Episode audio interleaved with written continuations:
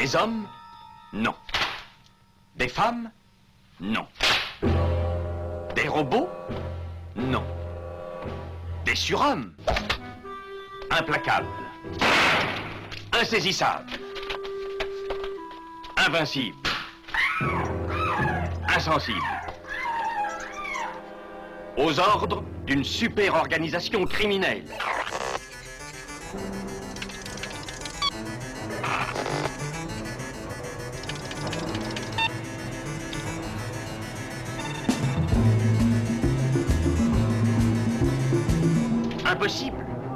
Rien n'est impossible pour... Culture prohibée.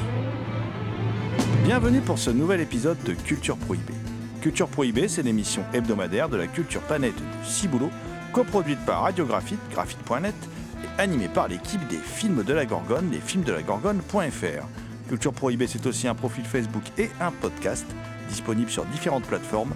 Tous les détails sont sur le blog de l'émission, culture-prohibée.blogspot.com.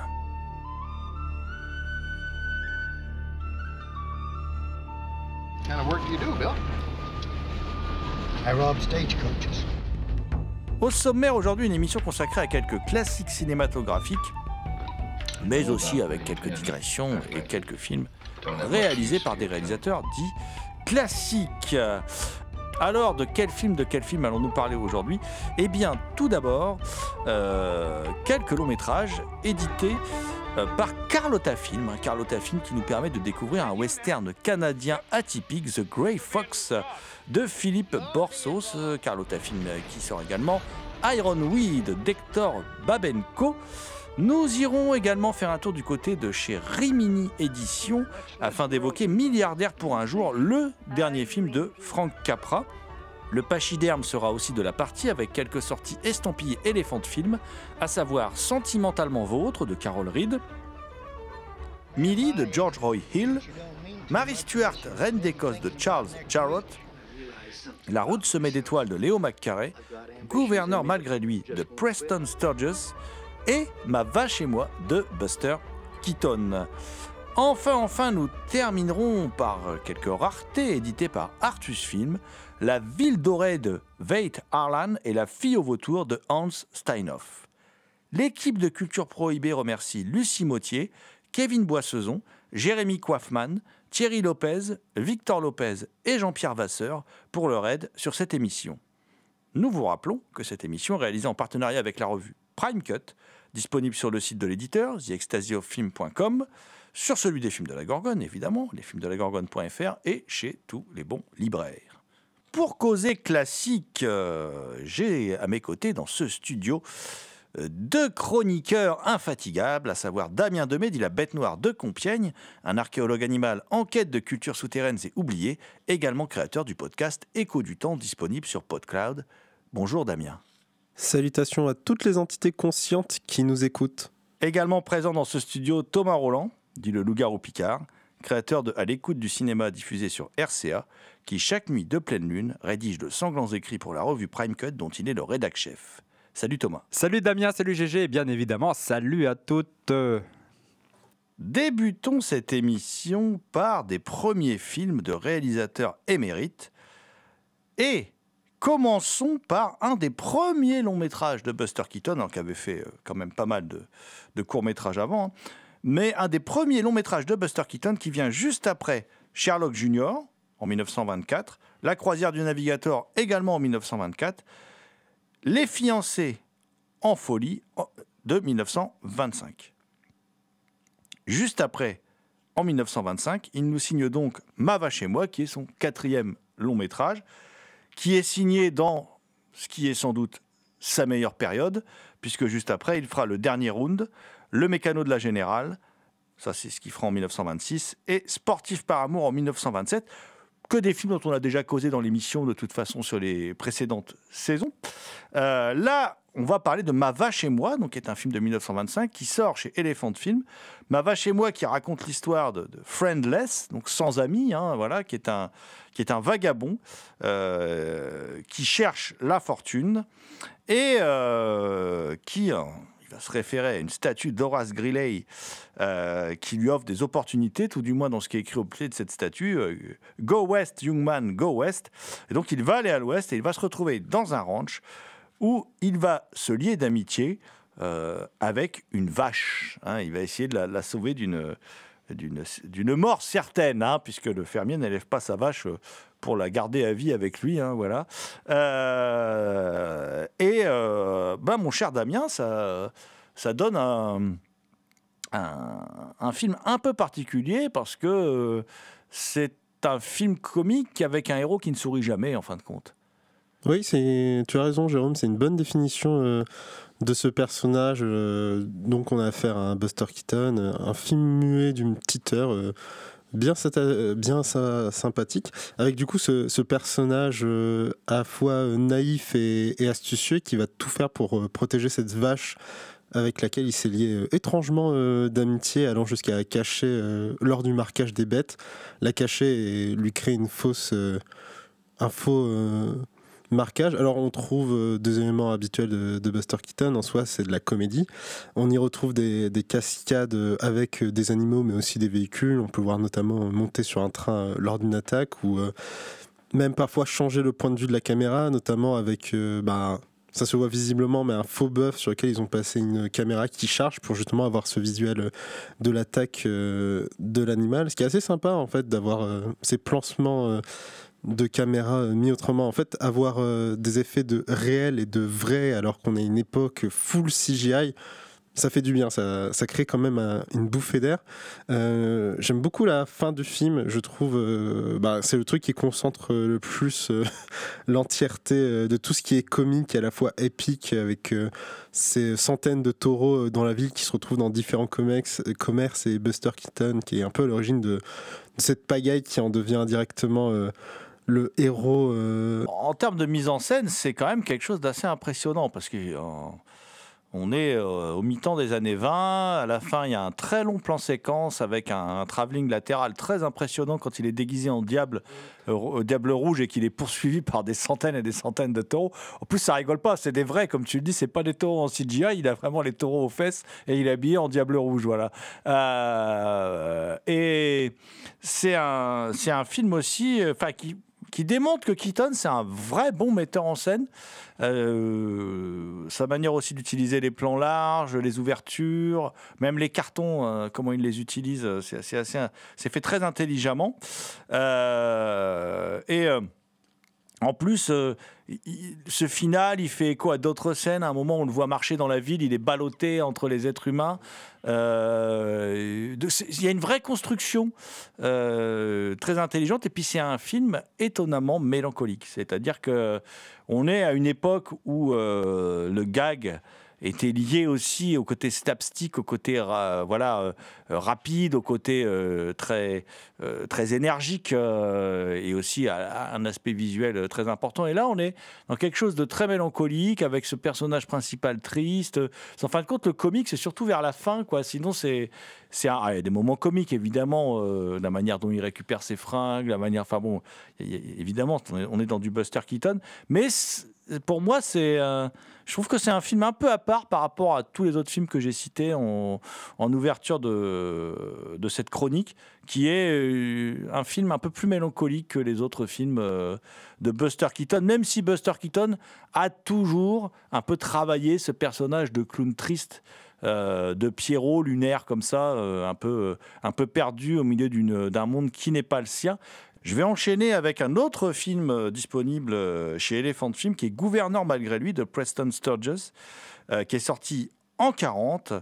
Qui est alors Sturges, c'est pas n'importe qui parce que c'est c'est celui qui fera par exemple l'année suivante un cœur pris au piège de Lady Eve, euh, qui est un, film assez avant-gardiste parce qu'il traite de la, guerre des sexes et du monde de la finance euh, autour de Barbara Stanwyck et Henry Fonda. Et c'est un film très très en avance sur son époque lorsqu'il a été fait en 41. Donc là, on est en 40 et euh, bah, le film débute par un, un carton qui est un tout petit peu mensonger hein, et nous dit c'est l'histoire de deux hommes qui se rencontrent dans une république bananière. Le premier fut honnête toute sa vie, sauf durant une minute de folie. Le second fut malhonnête toute sa vie, sauf durant une minute de folie. Tous deux durent quitter euh, le pays. Euh, bon, en fait, euh, on est surtout là euh, pour parler d'un des deux protagonistes euh, qui a été honnête euh, bah, durant une minute de folie. Voilà.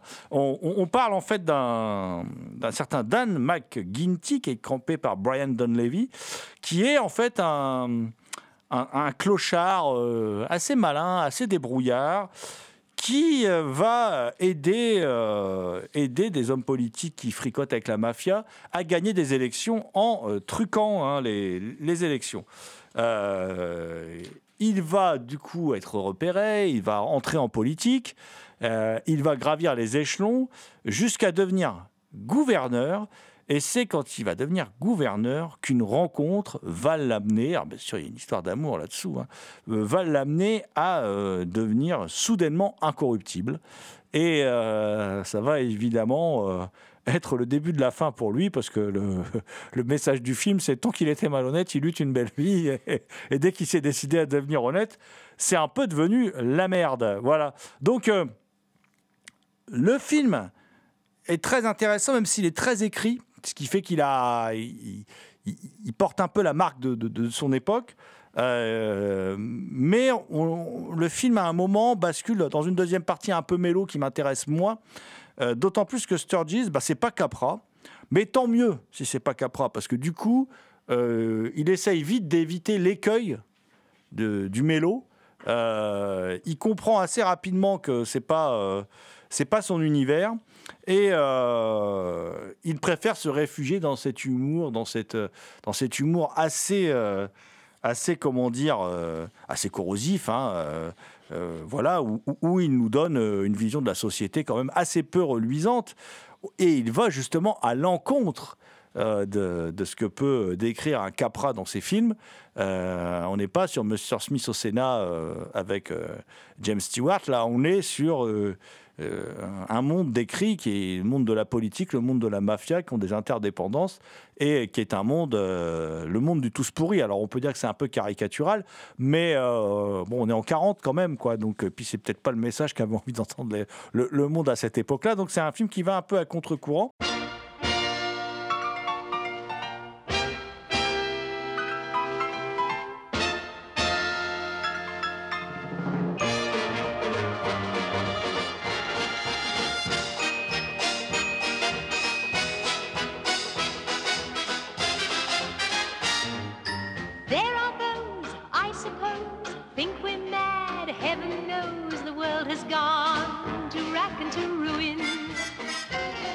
We think is chic, unique, and quite adorable. They think he's odd and sodden and gomorrable. But the fact is, everything today is thoroughly modern. Check your personality, everything today makes yesterday slow. Better face reality, it's not insanity, says Vanity Fair. In fact, it's stylish to raise your skirts and bob your hair.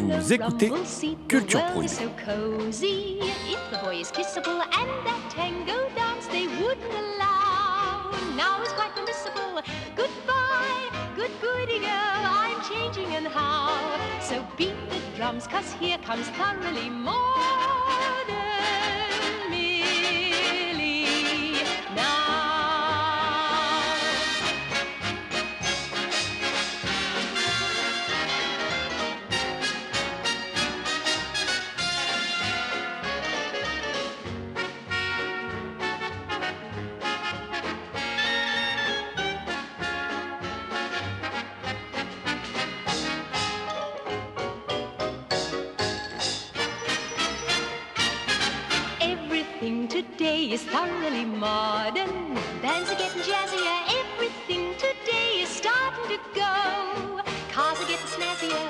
Men say it's criminal what women will do.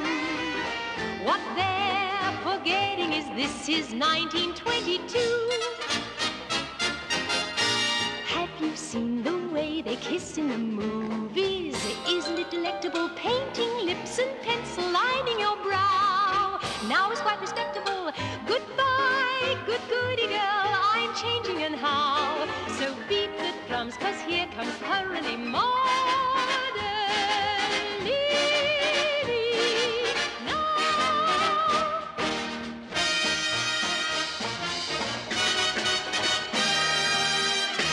Autre film d'un autre réalisateur, plus récent celui-ci, un film de 67 de George Roy Hill, mais c'est aussi un de ses premiers films. hein, euh, c'est son cinquième film, hein, et c'est le film qui intervient euh, au moment où, euh, comment dire, la, la carrière de George Roy Hill n'a pas encore basculé dans un succès à la fois critique et public, ce qui va lui arriver juste après ce film, donc ce film de 67 qui s'appelle Millie. Euh, et juste après Millie, en 69, il va faire Butch Cassidy et le Kid. En 72, Abattoir 5. En 73, L'Arnaque, quand même 7 Oscars. hein. Euh, La Kermesse des Aigles en 74. La Castagne, film sous-estimé en 77.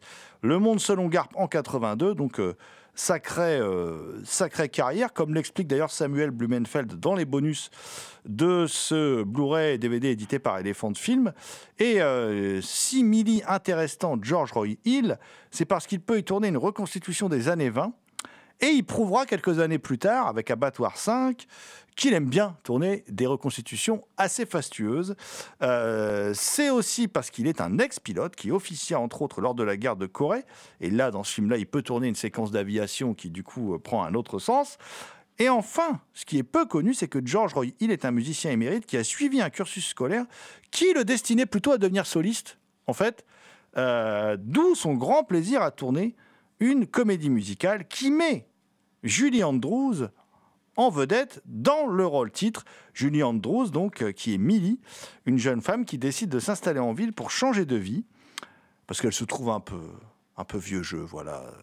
Elle ne s'aime pas beaucoup, voilà. Et elle décide d'avoir un objectif euh, très, euh, comment dire, très ambitieux, c'est-à-dire de devenir secrétaire et d'épouser son patron. Mais, mais elle se lie d'amitié avec une jeune comédienne qui va lui ravir son amoureux. Et à partir de là, euh, va se dérouler un, film euh, qui, euh, mon cher Damien, euh, parce que c'est Damien notre, euh, notre, comment dire, notre fan de comédie musicale, vous le savez maintenant si vous suivez régulièrement l'émission, euh, parce que Damien veut souvent et a réussi à me convertir. On a fait plusieurs émissions de culture prohibée sur la comédie musicale durant cette saison, on en a fait deux, très exactement. Et euh, là, Damien, qu'as-tu pensé de cette comédie musicale qui, quand même, a été très appréciée lors de sa sortie, puisque c'est euh, l'Oscar 68 de la meilleure musique originale pour Elmer Bernstein, et au Golden Globe, c'est euh, meilleure actrice dans un second rôle pour euh, Carol Channing. Donc c'est quand même un, film, même s'il est un peu oublié, de George Roy Hill, c'est un film qui a marqué son époque. Alors, Millie, c'est un énorme coup de cœur. J'ai beaucoup aimé, mais le truc le plus drôle, c'est que les musiques, je trouve qu'elles sont pas top en soi, mais j'aime beaucoup l'univers, euh, tout le comique qu'il y a autour, euh, notamment justement le fait que le film se passe en 1922, que ça s'ouvre sur une chanson euh, de Millie qui veut être une femme euh, moderne.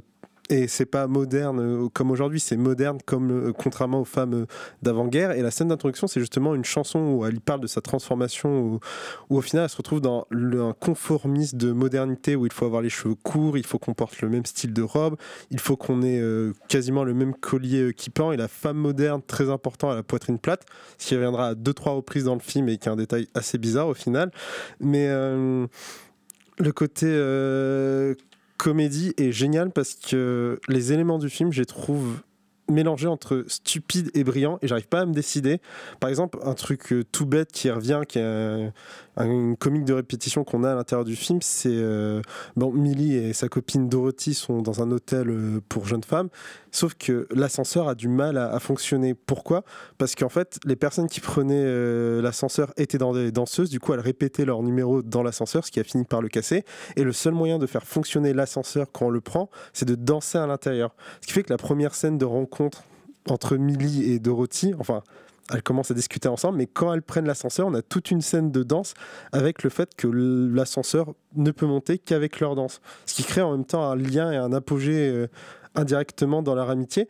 Et c'est un truc qui devient aussi stupide que drôle au fur et à mesure du film parce que cet hôtel a la particularité négative en fait de kidnapper ces euh, jeunes euh, clientes qui sont détachées de tout le monde pour ensuite aller les revendre. On a littéralement euh, une affaire de traite des blanches mais en sous-texte dans une comédie, euh, hôtel tenu par une euh, chinoise, d'après ce que j'ai compris. Mais ce qui est intéressant, c'est que quand la personne est kidnappée, ils l'emmènent dans l'ascenseur et les kidnappeurs sont également obligés de, de danser pour faire descendre l'ascenseur. Et tout ce comique à la fois stupide et brillant, je l'adore. C'est un film extrêmement coloré avec une ambiance très cool et les péripéties s'enchaînent au fur et à mesure. Elles sont toutes aussi virevoltantes euh, que incroyables. Par exemple, Jérôme, quand tu l'as dit, on a une scène d'avion, mais la scène d'avion est introduite par euh, euh, Jimmy, un jeune extravagant qui drague un peu Millie et qui l'aime, sauf que Millie ne veut pas sortir avec lui parce qu'elle, elle veut devenir secrétaire et épouser son patron, parce que c'est ce que font les femmes modernes en 1920, dans ce film. Et il lui propose d'aller à une fête. D'aller à une fête. Il demande est-ce que sa copine Dorothée est, Dorothy est disponible? Elle répond que oui. Et la scène suivante qu'on attend, c'est E3 à scène de balle ou E3 en voiture pour aller à scène de balle. Mais la scène suivante qu'on a, c'est E3 dans un avion.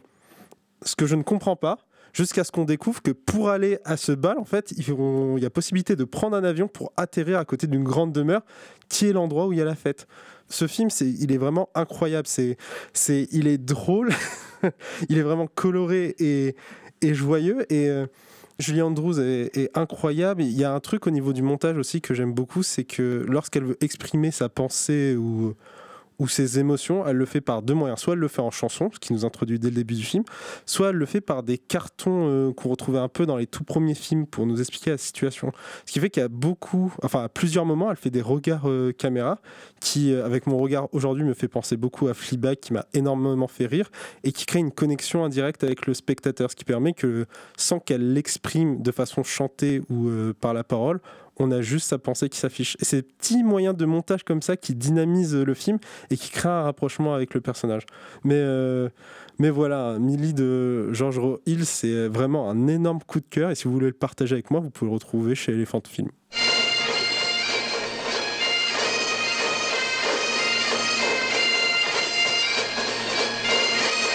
Mary, Queen of Scots, a name in history three centuries old. But fiction at its peak of excitement pales before the dramatic facts of her tempestuous reign. I will be revenged! I will be revenged! Je vais continuer toujours chez Elephant Film avec un, un film qui s'appelle Mary Stuart, Reine d'Écosse, un film de Charles Jarrott.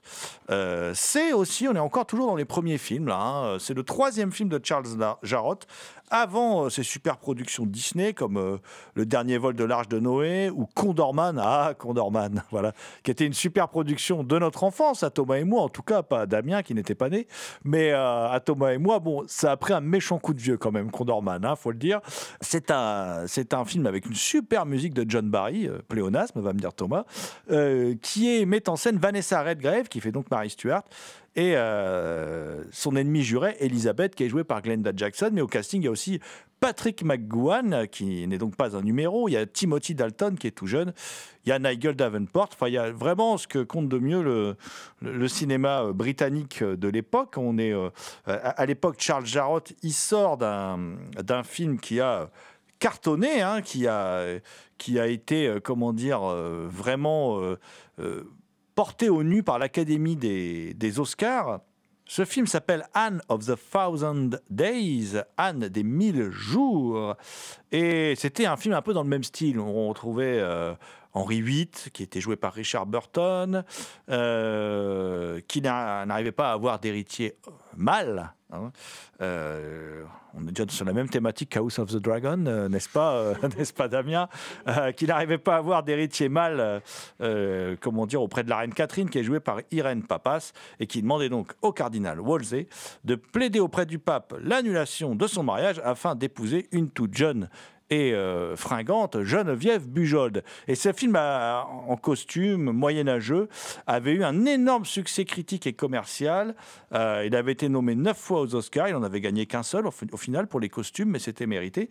Et puis quatre Golden Globes. Et il a repris en fait le producteur Al B. Wallis a repris la même équipe, sauf les acteurs, mais a repris la même équipe à la production, à la musique, John Barry. euh, il a repris toute l'équipe pour faire toujours un film en costume, donc cette histoire de Mary Stuart, reine d'Écosse. reine catholique, est donc opposée à sa cousine protestante, Élisabeth, euh, d'Angleterre, première d'Angleterre. Et c'est leur lutte, leur lutte euh, sans merci, qui va s'étaler sur, euh, sur plusieurs décennies. Et le film vaut et pour beaucoup réussi, hein, il vaut énormément pour évidemment l'affrontement Glenda Jackson et Vanessa Redgrave. Et évidemment, Vanessa Redgrave qui va être nommée pour, euh, euh, comment dire, plein de récompenses suite à ce rôle. Vanessa Redgrave, immense actrice, hein, et qui là euh, écrase de tout son talent ce, film qui, par ailleurs, est un film fort agréable, assez, assez soigné, assez trépidant. on est. on est, on est vraiment dans les histoires de cours, quoi, de, de, de, de- de conspiration, de complot, d'alliance, euh, voilà, on, est complètement là-dessus. Et euh, on passe un très bon moment. Par, le, par moment, le film est étonnamment violent. Il y a des scènes de violence euh, assez surprenantes. Donc, euh, c'est un, euh, c'est un film, euh, comment dire, euh, plus un film d'action, j'ai envie de dire, qu'une reconstitution historique vraiment hyper fidèle. Mais on passe un, très très bon moment. C'est- un très bon euh, euh, divertissement. Et euh, donc, on vous recommande vivement euh, ce Mary Stuart, Reine d'Écosse, où il y a en plus quelques, quelques bonus, comme ça, comme une rencontre avec le critique Justin Queddy, hein, euh, qui parle pas mal de Charles Zerot, qui est quand même un réalisateur un peu oublié. euh, et, et il revient sur, sur sa carrière, et puis sur quelques productions, Albi Wallis aussi. Donc, c'est plutôt sympathique. Mais surtout, ce qui est intéressant, c'est que le, film est présenté dans une version HD qui est largement supérieure à la précédente édition euh, en, DVD. Donc, vous l'aurez compris, euh, Mary Stuart, Reine d'Écosse de Charles Jarrott avec Vanessa Redgrave et Glenda Jackson qu'on vous recommande hein, pour le voir dans, les meilleures conditions possibles. Procurez-vous cette édition Made in Elephant Film. On va changer d'éditeur, on va aller chez Carlotta Film pour parler d'un- film signé Hector Babenko, le réalisateur de Pixot, la loi du, plus faible, hein, euh, sorti en 80, un film qui a quand même traumatisé un grand nombre de, cinéphiles lors de sa sortie. Euh, Hector Babenko, donc qui signe Ironweed, un film quand même euh, beaucoup moins prime sautier que ne l'était Mary Stuart, Reine d'Écosse, dont on vient de parler. C'est sûr qu'Hector Babenko faisait pas vraiment des comédies. Hein. Ah, donc, euh, Ironweed, c'est son premier film 100% euh, états-unien. Hein, euh, juste avant, il avait signé Le baiser de la femme araignée avec William Hurt, qui là était une coproduction entre les États-Unis et le, Brésil. Donc, Ironweed raconte l'histoire de, Francis Phelan, qui est incarné par, par Jack Nicholson, un très en forme toujours, hein, qui, durant l'hiver 38, est de retour dans sa ville natale, Albany, dans l'État de New York, après 22 ans d'absence. Il avait, euh, il avait pris la route, euh, quitté sa famille suite au décès accidenté- euh, accidentel de, de son fils, un fils qui avait euh, quelques mois. hein. On apprend dans le film comment il est mort. hein. Et donc, euh, en fait, c'est un clochard. Il est devenu clochard.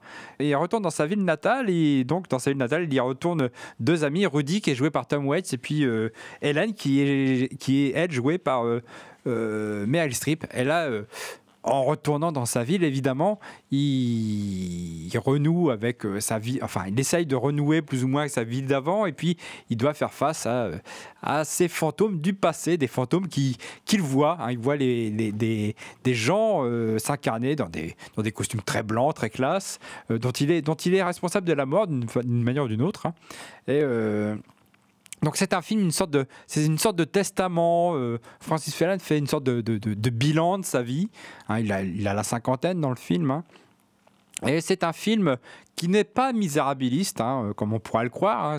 Il décrit, Hector Babenko, il décrit vraiment euh, la vie des clochards, leur organisation, comment ils, comment ils survivent. Mais il y a quelque chose, le film est à la fois mélancolique, mais il y a quelque chose aussi de j'irai peut-être pas jusqu'à dire joyeux, mais il n'y a pas ce misérabilisme auquel on pourrait s'y attendre. Et euh, c'est ce petit côté un peu onirique, un peu fantastique quand on voit les, les fantômes, ces visions de Francis Fellan. Mais c'est un film qui est, euh, il y a une, forme d'apaisement quand même quelque part euh, euh, dans la mise en scène de, de, de- Babenko. Et on retrouve bien sûr cet amour qu'il a, hein, parce que Babenko, il aime, il aime les marginaux, il aime les, les pour compte, les gens euh, laissés un peu euh, sur le, bas-côté. Quoi. Donc là, c'est les, sans-abri. Euh, Dans Pixot, c'était les quartiers populaires. Dans 40 roues, c'est euh, 40 roues, c'était une grande prison au Brésil qui a été, abattue, là, où il décrit un univers carcéral assez dur.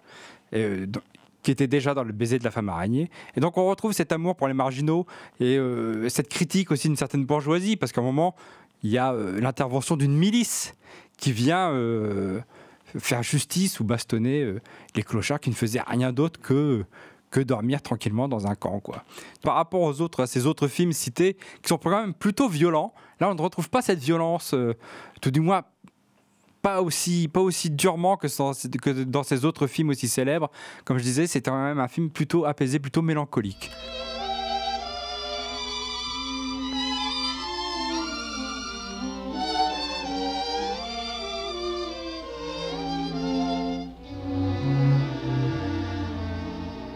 This road leads to Rainbowville.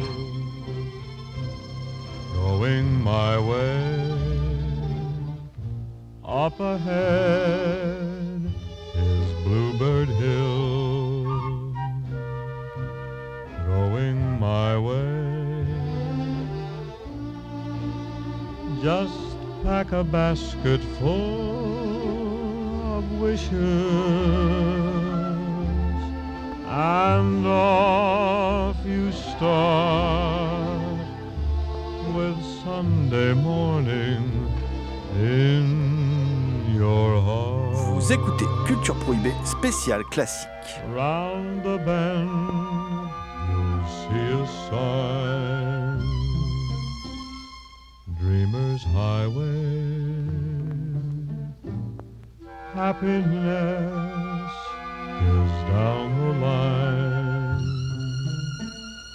Going my way. The smiles you'll gather will look well on you.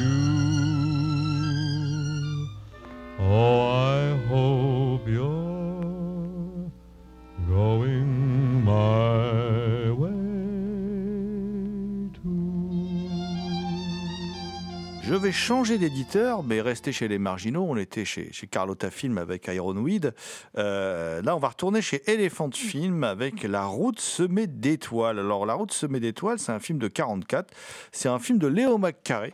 Euh, alors, Léo McCarré, c'est un vrai maître de la comédie qui est réalisateur de, des meilleurs films des Marx Brothers, euh, dont par exemple en 1933 le grand classique La soupe au canard. hein. Euh, et en 44, donc il signe La route semée d'étoiles, qui est son film le plus récompensé. Euh, un immense succès public, un immense succès critique, euh, qui obtient l'Oscar du meilleur film, du meilleur réalisateur, du meilleur acteur pour Bing Crosby, euh, du meilleur acteur dans un second rôle aussi pour Barry Fitzgerald, de la meilleure histoire originale, de la meilleure chanson originale. Bon, ça, en fait un paquet d'Oscars, quoi. Voilà. Le film rencontre donc un tel succès qui va conduire à la réalisation d'une suite hein, qui va s'appeler Les Cloches de Sainte-Marie, toujours avec Bing Crosby. Et, euh, et il y aura même une série télé en 62-63 avec Gene Kelly dans le rôle du père O'Malley qui s'appelle Going My Way. Mais qu'est-ce que ça raconte? Eh ben, ça raconte l'histoire du père O'Malley, donc vous l'avez compris, Bing Crosby, hein. Voilà, qui est un jeune prêtre qui est envoyé dans une paroisse des quartiers pauvres de New York et euh, qui au départ va se frictionner pas mal avec tous les marginaux, tous les pauvres qui sont dans ce, dans cette, qui viennent dans cette institution et dans cette paroisse. Et puis, et puis, il va se heurter aussi au vieux pasteur qui est pas sympathique, qui est revenu de tout, qui, qui euh, comment dire, euh, qui qui n'aime pas beaucoup et qui n'aide pas beaucoup d'ailleurs non plus ce petit jeune qui arrive et, et qui n'aime pas trop les jeunes délinquants et tout ça. Et grâce au baseball et grâce au chant religieux, Amen, il va euh, convertir ces, ces, ces jeunes brebis égarées. Et euh, la route semée d'étoiles, donc, euh, elle s'est alors, tournée en 43, mais qui a été récompensée en 44, hein, euh, va être un, immense succès, certainement parce que le public et la critique avaient envie de voir un film comme ça. C'était rassurant, c'était, euh, c'était comment dire, un film qui faisait du bien, un feel good movie, comme on dit. Et le film a les défauts de ses qualités, c'est-à-dire que Il y a certaines musiques qui sont très bien, mais il y a de la musique tout le temps dans le film, puisque c'est un film euh, euh, plutôt musical, quoi, hein, voilà, sans être une comédie musicale, euh, mais qui aborde plusieurs thématiques assez, euh, assez euh, comment dire, qui fonctionnent bien, quoi, euh, dans, dans, le, l'affrontement entre le vieux et le jeune, euh, tel, euh, comment dire. euh, il y a une histoire avec un rentier à un moment qui, qui menace des, des- mauvais payeurs. Enfin, il y a, euh, des petites historiettes au sein du film qui font que le film passe très bien et il évite, en fait, euh, il, évi- ah, il pas complètement, mais il n'est pas si bon diosard que ne laissait croire le, pitch au départ. Et euh, on n'est quand même pas dans un film édifiant. hein. C'est, c'est juste un film, en fait, sans cynisme. Un, fi- un film. euh, humaniste où on croit en l'être humain, sans doute ce qui explique son grand succès. Ça demeurera pas pour moi mon Léo Macaré préféré, je dois bien vous l'avouer, mais euh, ça se regarde avec beaucoup de plaisir et c'est vraiment, euh, vraiment comment dire, l'un des, euh, des, des- plus grands films de, de- de son époque. Je vous le recommande pour voir, ça a un intérêt historique de voir quel est le, certainement le plus grand succès du cinéma américain pendant la Seconde Guerre mondiale. Et comme ont un intérêt historique, les films là dont je vais vous parler, alors le précédent, La route euh, semée d'étoiles, c'était chez Elephant Film, là on va aller chez Artus Film, et on va aller en Allemagne pendant la Seconde Guerre mondiale, et qu'est-ce qui se produisait comme film pendant la Seconde Guerre mondiale? Eh bien là, Artus Film en sort deux, euh, deux films qui appartiennent au genre Heimat. Mais quoi? Qu'est-ce que le Heimat. Qu'est-ce que c'est que ça, le Heimat? Alors, c'est quelque chose que l'on pourrait traduire par film du terroir. C'est-à-dire que c'est quelque chose qui a été florissant euh, des années 40 jusqu'au début des années 70, où, mais c'est déjà quelque chose qu'on a chez Murnau, par exemple, dans euh, l'Aurore. C'est- C'est-à-dire qu'on le Heimat, c'est l'endroit où on se sent bien, où on, se, où on est heureux, où on est loin du péché, loin de, de la vilainie. Et évidemment, très souvent, c'est la campagne. On est à la montagne, à la campagne, on est heureux. Et le, le produit Heimat le plus connu, c'est Heidi, qui est vraiment très connu et qui est effectivement l'un des fleurons du genre Heimat. Voilà. Alors, tout ça, ça nous est expliqué hein, dans le livre rédigé par Christian Lucas qui accompagne, euh, qui accompagne l'un des deux films. Le film, sans doute, évidemment, qui suscite le plus no- notre curiosité, c'est La ville dorée de Veit Harlan. Alors pourquoi ce film suscite notre curiosité? Eh bien tout simplement parce que c'est quand même le réalisateur de L'immonde juif Schuss, voilà l'un des films antisémites les plus euh, radicaux et violents produits euh, à l'époque par euh, comment le régime nazi. Et là, on découvre l'un de ces films qui est sorti en 42. Ça s'appelle La Ville dorée. La Ville dorée, c'est quoi comme histoire? C'est l'histoire de, comment dire de, de Anna, une jolie jeune femme qui est destinée par son père au fermier Thomas. Et euh, mais elle, elle est attirée par les lumières de Prague. Euh, se souvenant que sa mère, venant de la ville, s'est suicidée de désespoir suite à la contrainte de devoir vivre à la campagne, elle décide de tenter sa chance donc dans la ville dorée, euh, la ville du stup, la ville de la luxure, et elle va devenir la proie de son cousin Tony, un jeune dépravé, qui va lui faire subir déshonneur et souillure. Et c'est donc le retour au Heimat, le retour au, cocon, à la, ville, à la, campagne dorée, non pas la ville dorée, hein, qui vient en opposition donc au titre, qui euh, sera la, solution pour cette jeune femme. La ville dorée est vraiment un film à voir pour voir ce qu'on pouvait produire de, de, de- de- de divertissement un peu abétissant en fait, euh, qui sont des bons films, bien mis en scène, bien écrits, mais quel est le message que tentent de faire passer ces films? Et c'est là que euh, c'est embêtant parce qu'en plus, c'est pas spécialement des films de propagande, il faut bien le dire. Euh, c'est plutôt des films en fait euh, qui évitent en fait toute polémique. C'est plutôt des films qui évitent, euh, et à l'image de La fille au vautour, l'autre film qui est un film de Hans Steinhoff qui est sorti en 40, qui est également présent dans le euh, sorti chez Artus Film. On est en 1840 dans les Alpes du Tyrol et il y a une jeune fille hein, qui s'appelle Wally, qui est la, la fille unique d'un fermier et euh, qui travaille beaucoup pour aider son père. Et qui passe beaucoup de son temps libre dans les montagnes, parce qu'elle espère y apercevoir Joseph, un chasseur qu'elle aime secrètement. Et puis, eh, un jour, elle capture un vautour, ce qui provoque le mépris de Joseph et l'admiration de son père, qui veut, lui, la marier à un fermier voisin.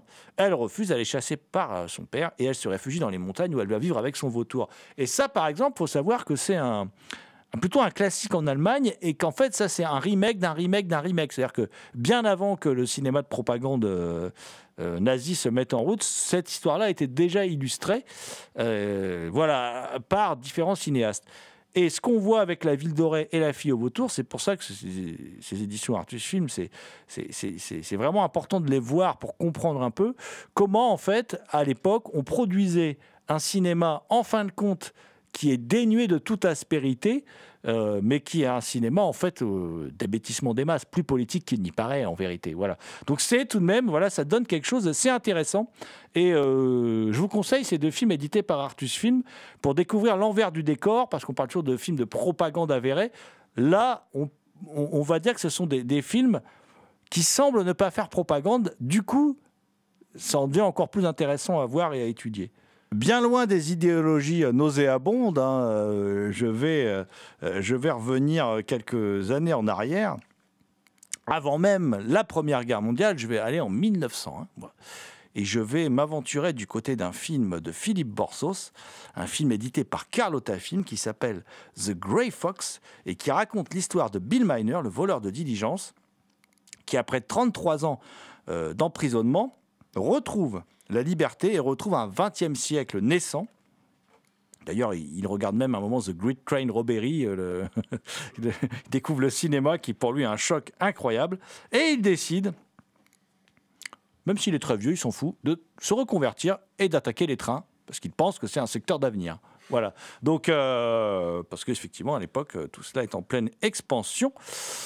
Et mon cher Damien, ma foi, ça va donner un western euh, totalement atypique. Je remercierai jamais assez Carlotta Film pour m'avoir fait découvrir ce film, qui est vraiment une petite pépite, une petite merveille.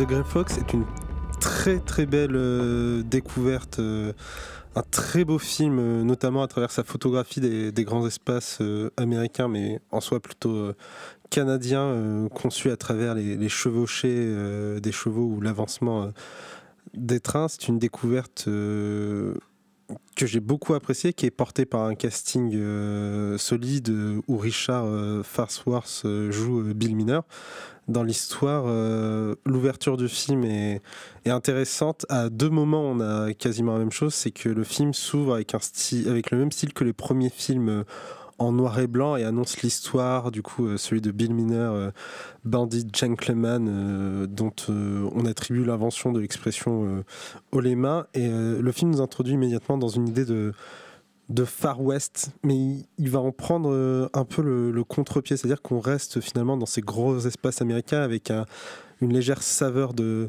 de, de road movie, notamment avec ce bandit en, cavale, mais avec quelque chose de, très, posé, de très euh, posé et quasiment philosophique qui observe euh, les paysages. Et ce que j'aime beaucoup dans, dans l'histoire, c'est justement cet homme du passé qui est introduit dans le monde moderne, qui est en fait une histoire assez habituelle des histoires de sortie de prison, euh, de quelqu'un au final euh, qui s'est retrouvé enfermé pour des crimes, qui se retrouve dans un monde qui a changé, qui n'a pas vraiment de réinsertion, mais qui doit réussir à y trouver sa place. Et lui, il le trouve en reprenant ce qu'il sait faire, c'est-à-dire voler, suite justement, comme tu as dit Jérôme, après avoir vu un film de euh, au cinéma alors qu'il était devenu euh, ostriculteur, donc il était parti pour s'occuper euh, des huîtres, si je ne m'abuse. En tout cas, c'était lié au monde marin et il repart de plus belle dans ce qu'il a toujours fait, c'est-à-dire voler avec des stratégies dont il a appris les, rouages.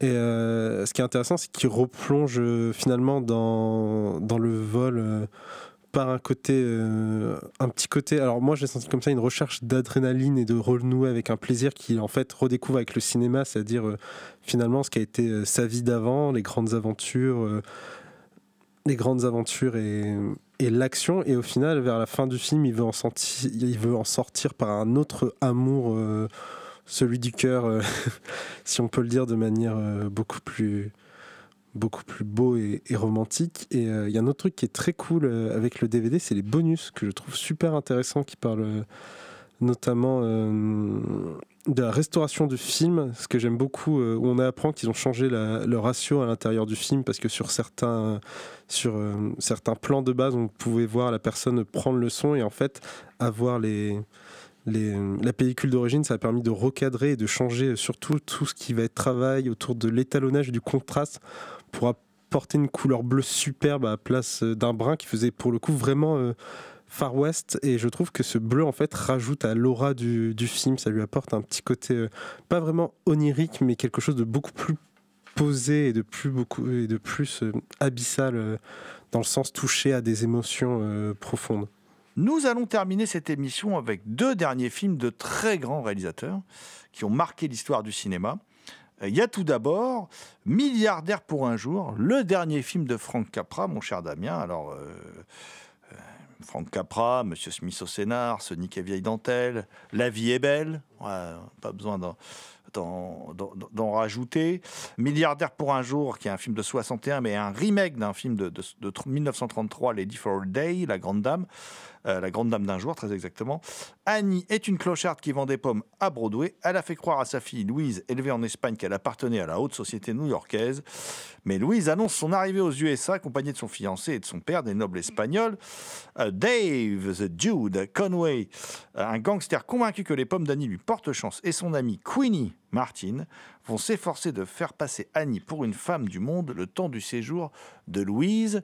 Et ça donne, mon cher Damien, une comédie assez singulière sur les faux semblants euh, de la part de Frank C'est très particulier comme jeu sur les faux semblants parce que d'habitude on pense au jeu du amour et du hasard, c'est-à-dire que on va faire semblant d'être telle personne et de telle personne va tomber amoureux de telle personne. Le truc habituel. Et ici le, le point que ça choisit c'est plutôt euh, de mentir à sa fille, ce qui va porter durant beaucoup de films, mais pour ne pas la décevoir, pour être euh, fier d'elle euh, d'une certaine d'une certaine façon. Comme tu l'as dit, c'est Jérôme, c'est un remake euh, de La Grande Dame du jour, qui est en fait qui est l'adaptation d'une nouvelle de Darmon euh, Runyon qui s'appelle Madame euh, la grippe. Et c'est un film qui a eu trois nominations aux Oscars quand même pour un meilleur second rôle, une meilleure musique et un décor. Dans le rôle euh, d'Annie Apple, on trouve euh, Bette Davis, euh, déjà récompensée aux Oscars et multi-nommée. Dans le mafieux, on a Glenn Ford, qui a failli gagner un Golden Globes pour ce rôle. Et le truc le plus étrange, c'est que son assistant, c'est Peter Fox. Et c'est très bizarre de voir euh, Peter Fox faire autre chose que Columbo, mais euh, c'est très amusant dans, dans le film. Et c'est un film qui va entrecroiser au final le- la vie des démunis et des malfrats euh, dans une cause commune assez bizarre parce que bah, Glenn Ford, euh, il veut juste. Enfin, The Dude. The Dude veut juste euh, monter euh, au pouvoir dans la ville, ce que Roissy, lui, pense à travers les, pommes d'Annie. Il y a une scène euh, vraiment très cool où il achète une pomme à Annie et c'est pile au moment où il y a une fusillade. Et euh, il y a des portes euh, d'ascenseur en métal qui s'ouvrent en ce moment-là, qui permet de protéger euh, des balles. Et Peter Fox fait le narrateur et il dit euh, Oui, à ce moment-là, mon patron pensait que c'était les pommes qui l'avaient protégé, mais moi je remercie la plaque en métal d'avoir été ici. Il joue un peu le personnage qui est censé garder les pieds sur terre. Et c'est vrai que tout ce qui va se passer derrière est et euh, bah, est un comique euh, grand guignolant euh, d'une certaine façon où l'objectif ça va être de prendre une personne démunie, de l'habiller, de la vêtir, de lui trouver un faux mari, de lui trouver des rendez-vous, d'organiser un bal, vraiment tout un faux semblant pour finalement ne pas briser les, les rêves de sa fille. Et on retrouve aussi dedans un côté les méchants sont pas si, méchants parce que Glenn Ford est censé être un mafieux, il négocie même pour agrandir son territoire ou du moins le, le protéger et, alors qu'il était parti pour abandonner euh, Annie qui allait vraiment euh, très très mal au final sa copine le convainc de faut quand même aider la personne qui t'a que tu penses qui t'a permis d'accomplir euh, tes rêves. Du coup on a un, conte moderne qui dit un truc bizarre du genre on peut mentir et bien s'en sortir quand on ne ment pas sur ses émotions si c'est pour aider les autres j'ai l'impression. Mais la scène qui m'a le plus marqué dans, dans le film c'est une scène que je trouve extrêmement anodine qui est une scène romantique entre la fille et le prince espagnol où ils sont tous les deux assis sur le bord euh, d'un balcon euh, new-yorkais et la fille commence à chanter et il y a le serviteur et le faux euh, du beau-père qui se mettent à écouter et Annie qui se met à écouter. C'est vraiment une scène romantique que je trouve magnifique. J'ai poils qui se sont hérissés devant ça il y a des scènes très belles dans le film et très drôles. Le dernier film de Frank Capra, milliardaire pour un jour, est sorti chez Rimini Éditions. Et là, on va parler du dernier film d'un autre très grand metteur en scène, Carol Reed, euh, le metteur en scène du Train de nuit pour Munich, de Notre agent à la Havane, euh, d'après Green, hein, et puis d'un grand classique d'après Graham Greene aussi, Le Troisième Homme, The Third Man, film qui a marqué l'histoire du, cinéma. Euh, Carol Reed, donc Carol Reed, euh, qui voit Elephant Film euh, sortir son tout dernier film, un film de 72, Follow Me, film qui s'appelle donc Sentimentalement Vôtre dans la, sa version française, et qui est un film avec Mia Farrow, toute auréolée du succès de Rosemary's Baby. Mia Farrow, elle part en Angleterre. Enfin, tout ça est très bien expliqué dans les, dans les bonus euh, par euh, l'intarissable et euh, l'érudit Samuel Blumenfeld, hein, qui, nous apprend plein de choses et qui, comment dire, a un propos très argumenté, très pertinent sur, sur le film et qui est passionnant à écouter.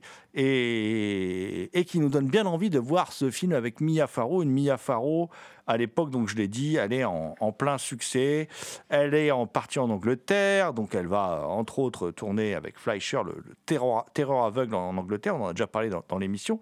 Quant à Carol Reed, lui, il a eu un gros gros succès. Il a eu cinq Oscars. Il est parti travailler aux États-Unis. Il a eu cinq Oscars pour Oliver, adapté d'Oliver Twist. Et euh, il est fatigué, il est épuisé.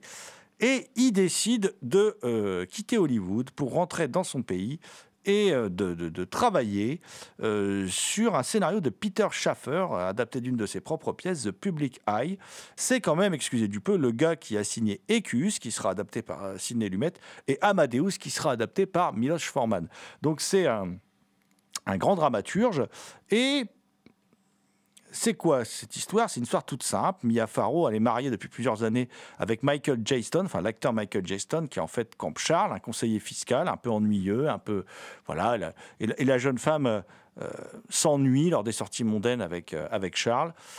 Et lui, il soupçonne que sa femme a une double vie et il décide de la faire surveiller par un détective privé incarné par Shane Topol. Et oui, le, le laitier d'un violon sur le toit. On se demande euh, que vient faire euh, le réalisateur du troisième homme avec cette sorte de, comédie sentimentale un peu, euh, un, peu étrange. Et en fait, c'est assez rigolo parce qu'il va y retrouver, beaucoup aussi grâce au talent de Mia Farrow, un certain côté très rythmé, très propre à la comédie américaine. Et il va aussi bénéficier, il faut dire pour ce film, d'une photo signée Christopher Chalice, qui d'ailleurs signera la photo d'une super comédie Top Secret, hein, qui viendra quelques années plus tard. Et euh, en fait, ce qui marque dans ce film, c'est que c'est une sorte de comédie désenchantée. On sent que c'est, c'est, le dernier film d'un réalisateur qui sait qui signe son dernier film. Et euh, le film est très drôle, mais en même temps très attachant.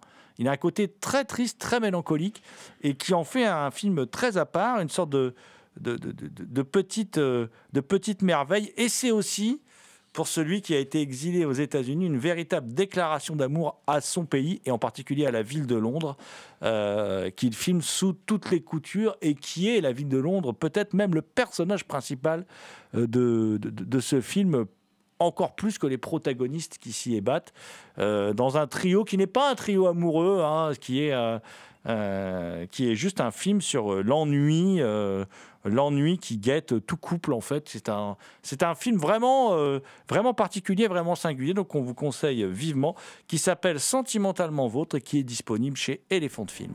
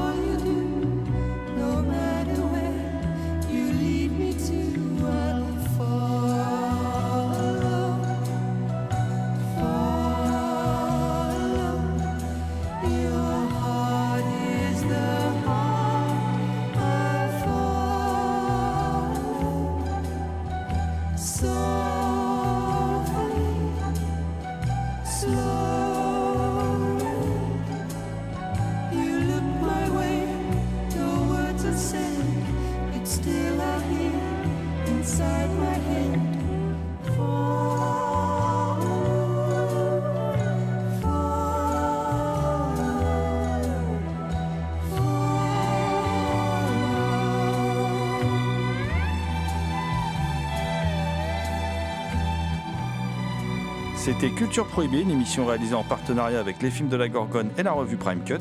Culture Prohibée est disponible en balado-diffusion sur différentes plateformes. Toutes les réponses à vos questions sont sur le profil Facebook et le blog de l'émission culture-prohibée.blogspot.com.